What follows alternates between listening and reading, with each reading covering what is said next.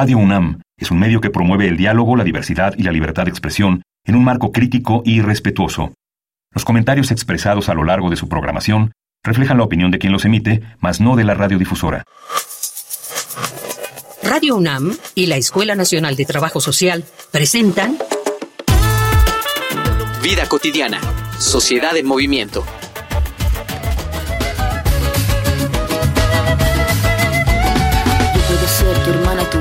Tamara, Pamela o Valentina. Yo puedo ser tu gran amiga, incluso tu compañera de vida. Yo puedo ser tu gran aliada, la que aconseja y la que apaña. Yo puedo ser cualquiera de todas, depende de cómo tú me apodas. Pero no voy a ser la que obedece porque mi cuerpo me pertenece. Yo decido de mi tiempo, como quiero y donde quiero.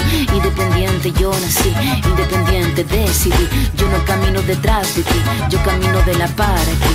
Tú no me vas a humillar, tú no me vas a gritar.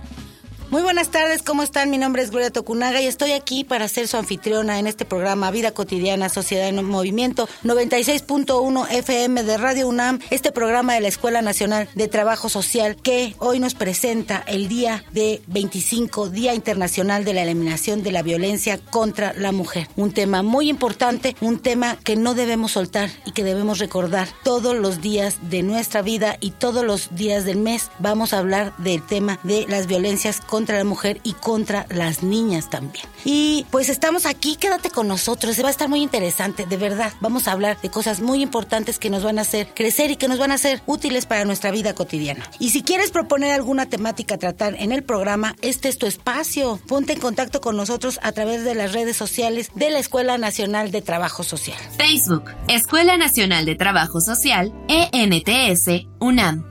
Twitter, arroba ENTS UNAM Oficial. Instagram, ENTS UNAM Oficial.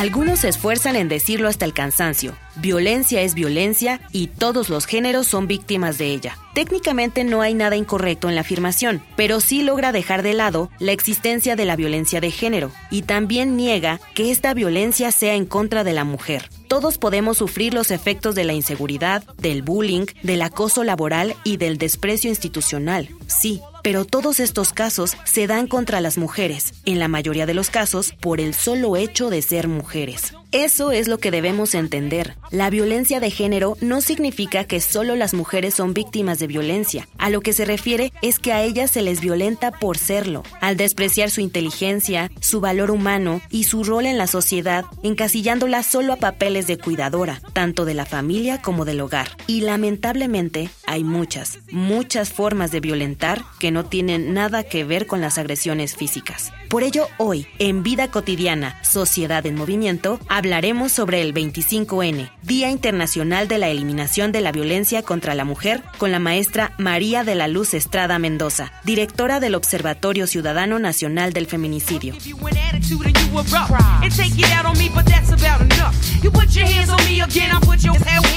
Y como les comentaba, para hablar del tema del Día Internacional de la Eliminación de la Violencia contra la Mujer, está conmigo la maestra María de la Luz Estrada Mendoza. Ella es directora del Observatorio Ciudadano Nacional de Feminicidios y está aquí para platicarnos un poco de cómo se trabaja y de qué es lo que realmente hablamos cuando hablamos de feminicidio. Y pues, ¿cómo estás? ¿Cómo estás, maestra María de la Luz Estrada? Muy bien. Gracias por invitarme. No, pues gracias a ti, porque para la Escuela Nacional de Trabajo Social, el que podamos eh, tener contacto, el que podamos difundir en nuestro programa temas tan importantes y sobre todo cómo se abordan para el aprendizaje de nuestros estudiantes, para el aprendizaje de la comunidad de la Universidad Nacional Autónoma de México es muy importante. De inicio, María de la Luz, me gustaría un poco que nos platicaras qué es el Observatorio Ciudadano Nacional de Feminicidio, cómo se conforma y qué es lo que realiza. Es importante decirles que el año pasado cumplimos 15 años de habernos constituido una alianza de organizaciones defensoras de los derechos humanos de las mujeres, que nuestro trabajo de muchas de años ha sido la defensa de los derechos humanos de las mujeres y el acceso a una vida libre de violencia. Quiero decirte que si bien nos constituimos en el 2007 en el marco de la Ley General de Acceso a una vida libre de violencia, porque consideramos que no queríamos que hubiera más asesinatos, desapariciones, desapariciones como en Ciudad Juárez, lo que dijimos vamos a articularnos. Y precisamente nosotras empezamos a trabajar de cómo tenemos que no solamente cuestionar al Estado, sino también poder hacer recomendaciones, eh, propuestas y sobre todo un observatorio que, que está observando, que pide cuentas al Estado, a las autoridades, de, porque veíamos que se creaban instituciones como fiscalías para atender la problemática de Ciudad Juárez, pero al final no veíamos los resultados. Y entonces no había cómo preguntar si tú no haces investigación, tienes elementos para cuestionar qué eran eh, lo que estaba pasando. Y nos llevó, por ejemplo, los 24 casos que atrajo el gobierno federal sobre Ciudad Juárez para analizar la violencia que se cometía contra las mujeres, los feminicidios que se empezaban a nombrar. Era muy importante saber por qué el Estado mexicano con el gobierno de Fox lo regresa al origen del problema de la impunidad que era Ciudad Juárez. Y esto hizo que nosotras pusiéramos énfasis en los hallazgos de este tipo de muertes violentas, características por estas relaciones de abuso de poder y entonces el observatorio se dedica a acompañar casos, a generar evidencia, información que permita aportar recomendaciones sobre el tipo de marcos legales y políticas públicas que deben de impulsarse para atender, prevenir y sancionar la violencia contra las mujeres. Y además es muy importante que los movimientos sociales o los movimientos se, sean tomados por las organizaciones civiles y sean impulsados y de verdad no se suelten para que exista continuidad. Cuando hablamos de violencia contra la mujer,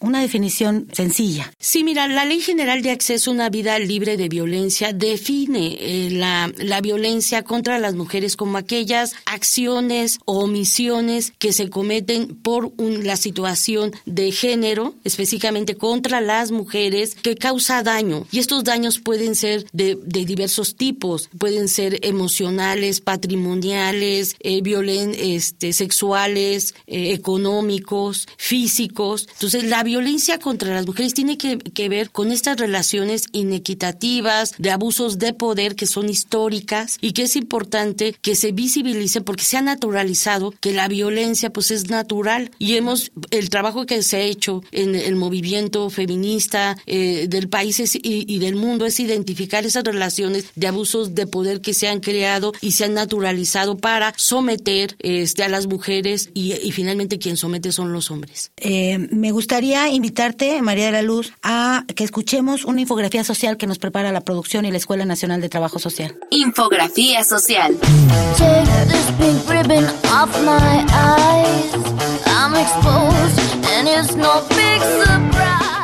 En 1993, la Asamblea General de las Naciones Unidas adoptó una resolución para la eliminación de la violencia contra la mujer. En consecuencia, el 17 de diciembre de 1999 se designó al 25 de noviembre como Día Internacional de la Eliminación de la Violencia contra la Mujer. De acuerdo con la ONU, una de cada tres mujeres en todo el mundo ha sufrido violencia física o sexual, principalmente ejercida por parte de un compañero sentimental. La forma más extrema de violencia contra la mujer ha sido tipificada en el sistema penal como feminicidio, es decir, la muerte violenta de las mujeres por razones de género. El Secretariado Ejecutivo del Sistema Nacional de Seguridad Pública ha informado que durante los primeros ocho meses del año ya se cometieron 572 asesinatos a mujeres. El Estado de México encabeza la lista de los estados con más registros, con una cifra acumulada de 64 casos. Le siguen Nuevo León con 50 Veracruz con 38, Ciudad de México con 37 y Oaxaca con 33 feminicidios. La tasa nacional de feminicidios hasta agosto de este año es de 0.85 casos por cada 100.000 mujeres. En total, 12 entidades superaron esa tasa y la más alta es Morelos, con 2.95 víctimas por cada 100.000 mujeres. Después están Colima, con 2.91 feminicidios por cada 100.000 mujeres, y Campeche, con 2.26 feminicidios por cada 100.000.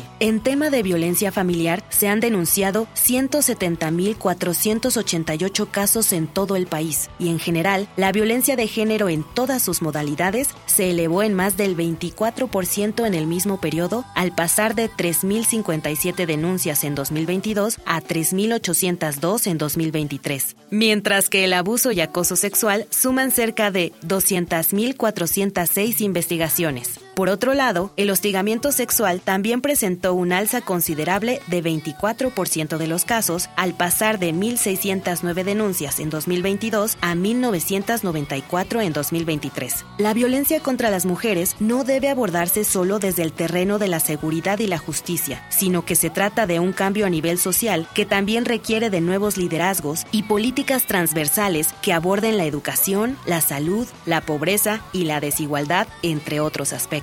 La tasa nacional de feminicidios hasta agosto de este año es de 0.85 casos por cada 100.000 mujeres. En total, 12 entidades superaron esa tasa y la más alta es Morelos con 2.95 víctimas. Después están Colima con 2.91 y Campeche con 2.26.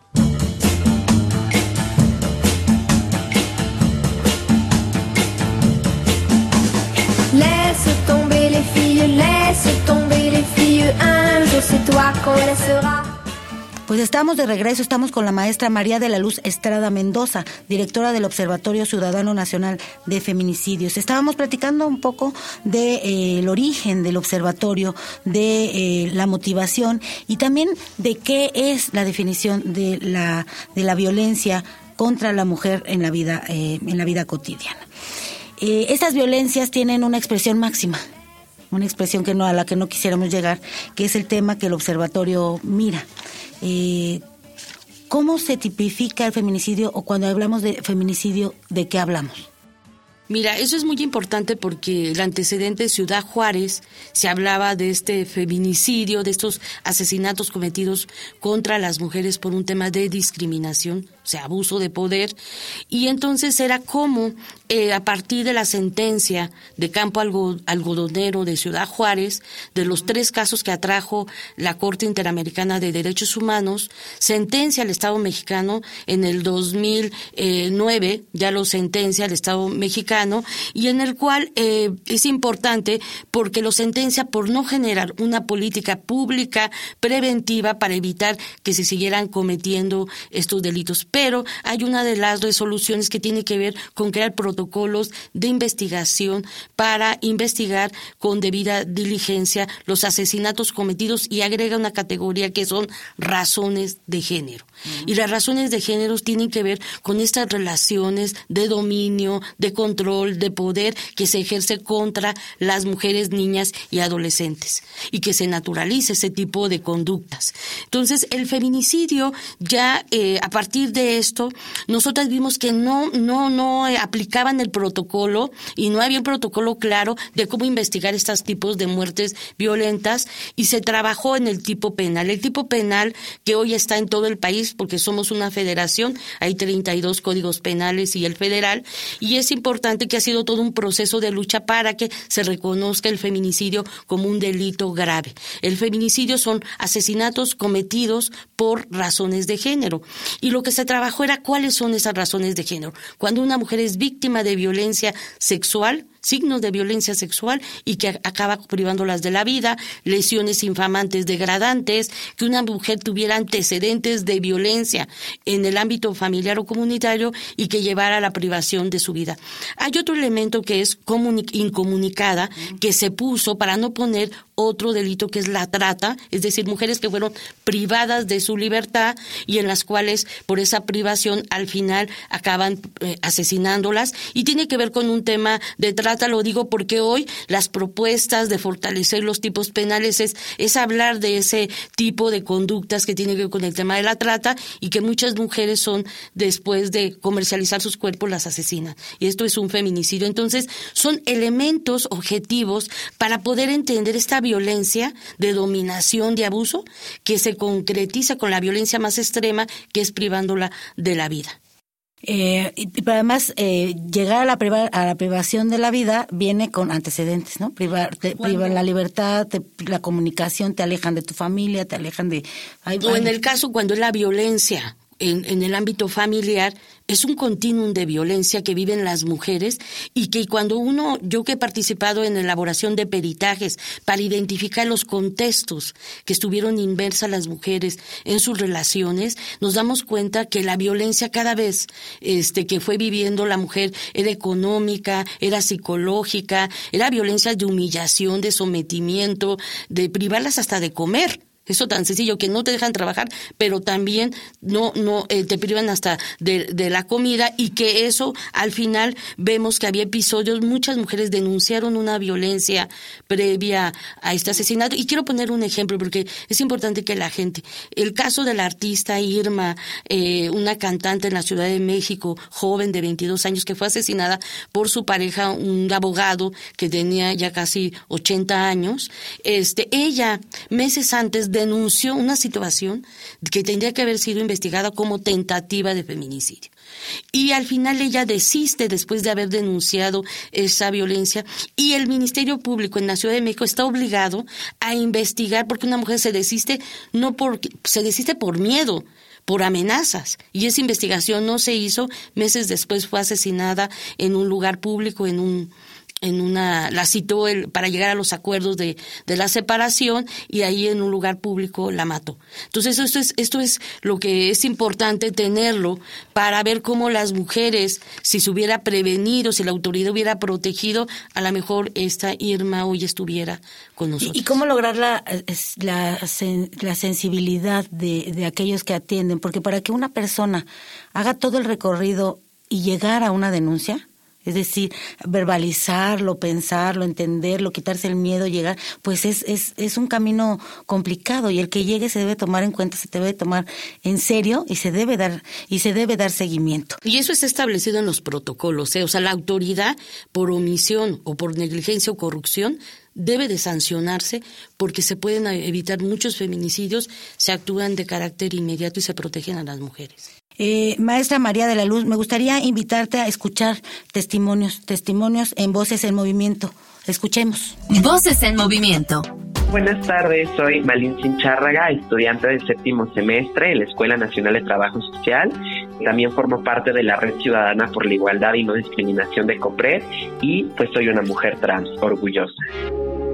Considero que es muy importante que exista un día por la eliminación de violencia contra las mujeres, ya que es un momento específico para desplegar diferentes procesos de sensibilización. Es un día en el que podemos detenernos a reflexionar desde nuestros diferentes contextos sobre esta problemática muy particular que es la violencia contra las mujeres, contra las niñas, contra eh, diferentes grupos.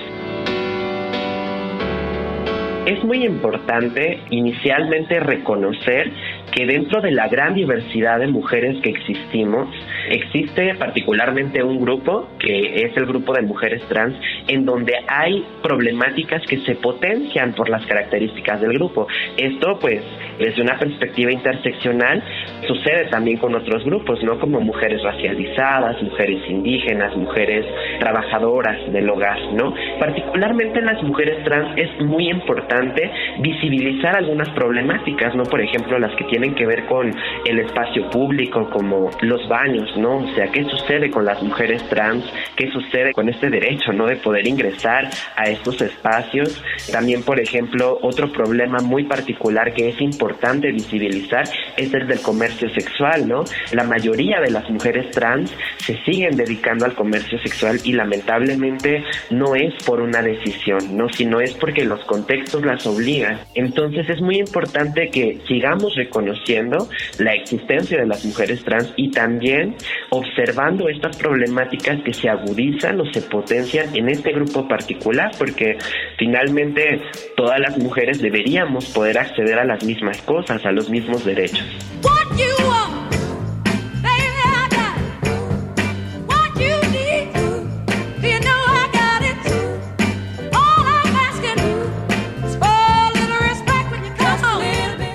Escuchamos un caso que nos está platicando la maestra María de la Luz Estrada Mendoza, directora del Observatorio Ciudadano de Feminicidios, un poco las voces de alumnas y alumnos de la Universidad Nacional Autónoma de México que nos hablan de la violencia. ¿Qué políticas públicas son necesarias para prevenir y eliminar la violencia? ¿Cómo vamos? ¿Hacia dónde vamos? Mira, yo quería platicarles nosotras que nosotras con la alerta de violencia de género es un mecanismo de protección colectiva ante violencias graves, o sea, donde la situación de violencia familiar, feminicidios, desaparición, trata, están poniendo en riesgo a las mujeres en territorios determinados. Eso lo establece la Ley General de Acceso. Hoy México tiene decretadas 25 declaratorias de alerta de género y ha sido una lucha para que este mecanismo se activara desde el 2007, cuando se creó la Ley General. Establece, o sea, analiza el contexto de riesgo de la situación y establece medidas de prevención, de seguridad y justicia. Son políticas públicas. ¿Qué hace la alerta? Corregir políticas públicas. Pero lo que se da cuenta cuando se investiga es que ni lo mínimo de las políticas de atención, prevención y sanción se estaban, están funcionando. Es decir, un banco de datos. Es fundamental los bancos de datos porque hay que registrar los contextos de violencia para el tipo de intervención que deben tener los estados, los municipios y las autoridades federales. Entonces, nosotras hemos visto que es fundamental toda la política de prevención de los delitos. Es decir, teniendo los análisis de contexto, porque hoy es más complejo. Estamos viviendo violencias que se salen del ámbito doméstico, estamos hablando de, violencias al ámbitos comunitarios donde jóvenes salieron de su casa y ya no las encontraron. Y puede estar activándose delitos como la trata, otro tipo de contextos, situaciones de la propia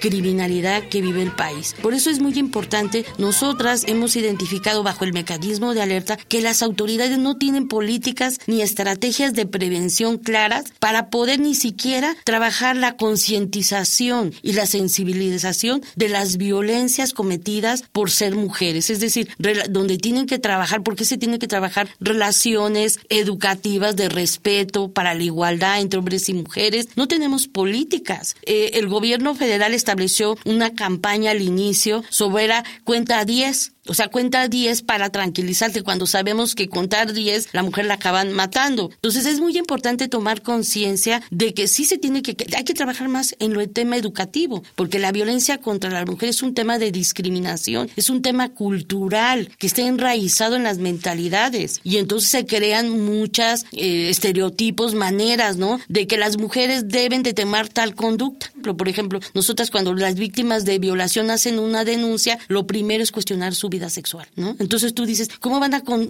este con a ellos poder plantear su vida sexual cuando ella fue víctima de un delito, donde ella fue violada porque ella estaba, pues es eh, debe de haber un consentimiento, uno que quiera uno tener una relación. Y entonces esto es muy complicado, hay que cambiar las mentalidades. Por eso la política pública hoy en el tema criminal es fundamental para las investigaciones, porque ya estamos hablando si lo preventivo no lo hiciste ya tiene los casos de, desaparición, de feminicidios, tienes que tener una política criminal integral que realmente se generen, se investiguen con debida diligencia, perspectiva de género los asesinatos para poder sancionar este tipo de delitos, es decir, una justicia de género. Entonces tenemos que hacer mucho trabajo por ahí de, de todo lo que tiene que ver con la política criminal, sobre todo para sancionar, para, en este sentido, evitar que esto siga reproduciéndose.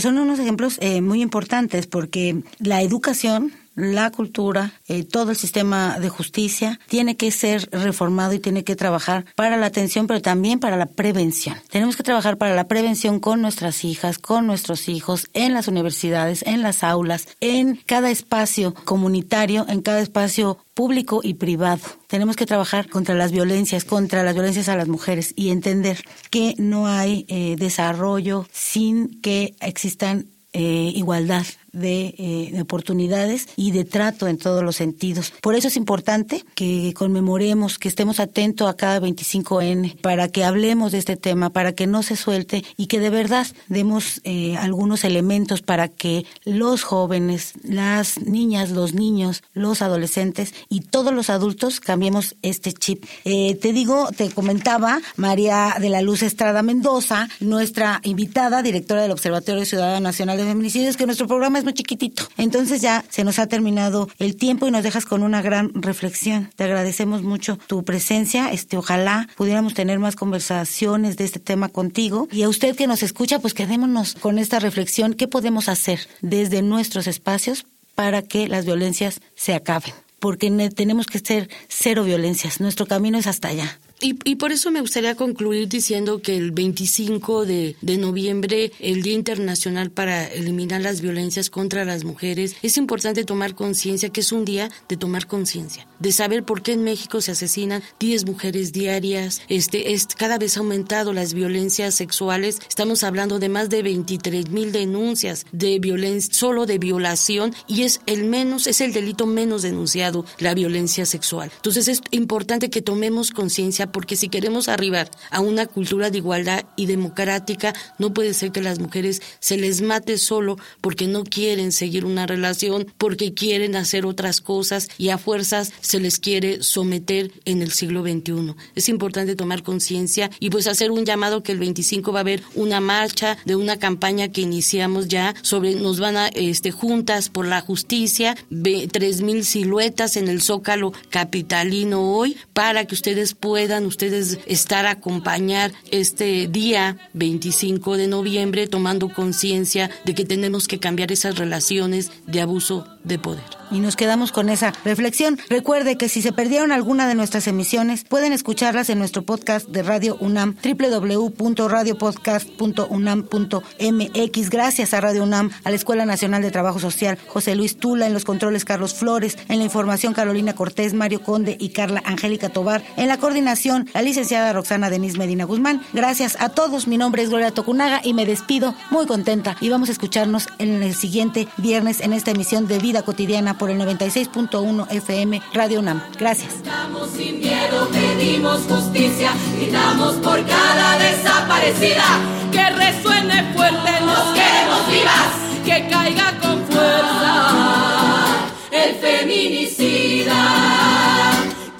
Todo lo incendio, yo todo lo rompo. Si un día algún fulano te apaga los ojos, ya nada me calla, ya todo me sobra. Si tocan a una, respondemos todas.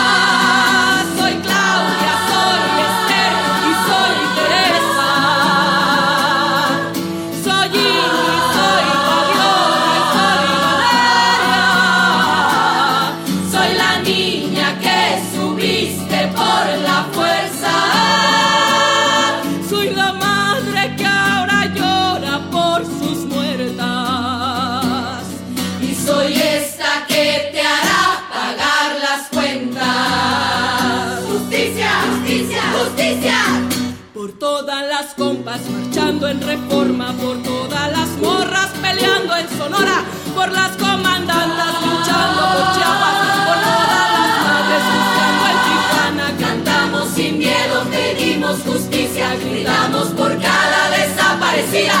Que resuene fuerte, nos queremos vivas, que caiga con fuerza el feminicida que caiga con fuerza feminicida.